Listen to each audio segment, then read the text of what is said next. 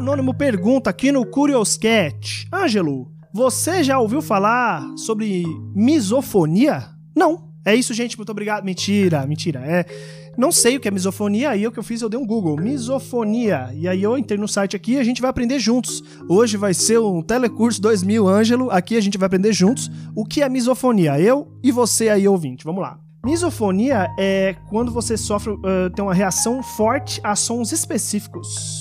É, por exemplo, uma torneira pingando, mastigação, clicado uma caneta, que se traz irritação ou causa um pânico, você pode estar tá sofrendo de misofonia, que significa miso, aversão, ódio, e fonia, som, né? É, o ponto é que a misofonia, ela não, não pode ser confundida com a hiperacusia, que significa que sons são percebidos de modo anormal ou sons causam dor física. A hiperacusia, né, ela causa uma dor física. A misofonia, ela é um grande incômodo, certo? É, a, misofo a hiperacusia é insuportável, a misofonia, ela, ela traz uma, uma, rea uma relação, uma reação física diferente, né? É, e é engraçado que eu nunca tinha ouvido falar disso, cara.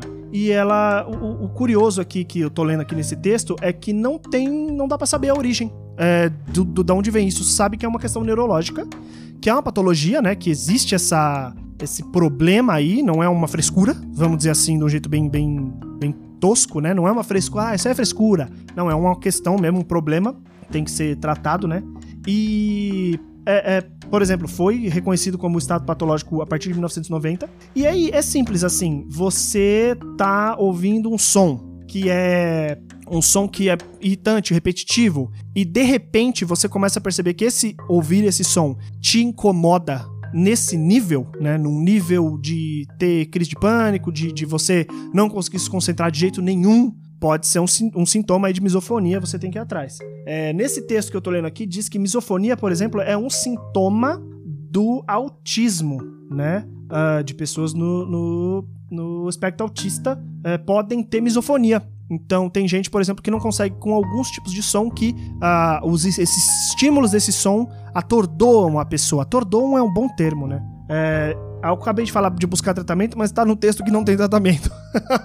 não tem tratamento para misofonia, gente. Mas de qualquer jeito, se você se sente assim, vai atrás é, desse tipo de informação. O que mais que o Google me ensina sobre misofonia? Opa, tem um site, misofonia.com.br, né? É, que a misofonia também pode ser chamada de fonofobia, né? E, e aí é, é, fala também aqui da diferença da hiperacusia, né, nesse outro texto, é, porque são sons com volume muito alto e tal, mas que trazem dor. A misofonia não traz dor, ela traz uma, uma sensação de medo, uma sensação de pânico, uma sensação de irritação, incômodo, né? O uh, ah, que mais aqui a gente pode aprender hoje aqui sobre misofonia na internet? Vamos entrar aqui no centroauditivoviver.com.br. O que, que é misofonia? É, pô, ela dá alguns exemplos aqui, ó. Batidas de lápis, latidos, espirros, pingos de água e outros ruídos que se repetem e conseguem até mesmo levar o indivíduo a sentir pânico.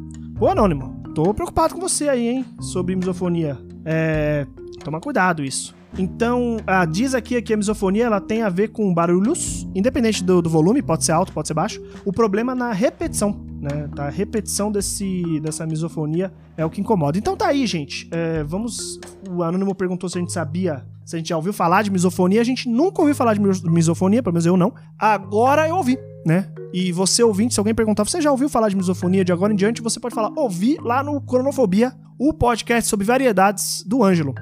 Você aí ouviu falar de uma coisa que pouca gente ouviu falar? Pergunta para mim, se eu já ouvi falar também, para eu poder fazer um episódio de, de Google's Planning aqui para vocês e a gente saber aprender coisas novas juntos, ok? É, espero que vocês tenham gostado desse episódio diferente. é, muito obrigado. Mandem mais perguntas para mim lá no curioscat.me barra oicronofóbico, curioscat.me barra oicronofóbico, que é o que eu quis dizer. E beijos e tchau!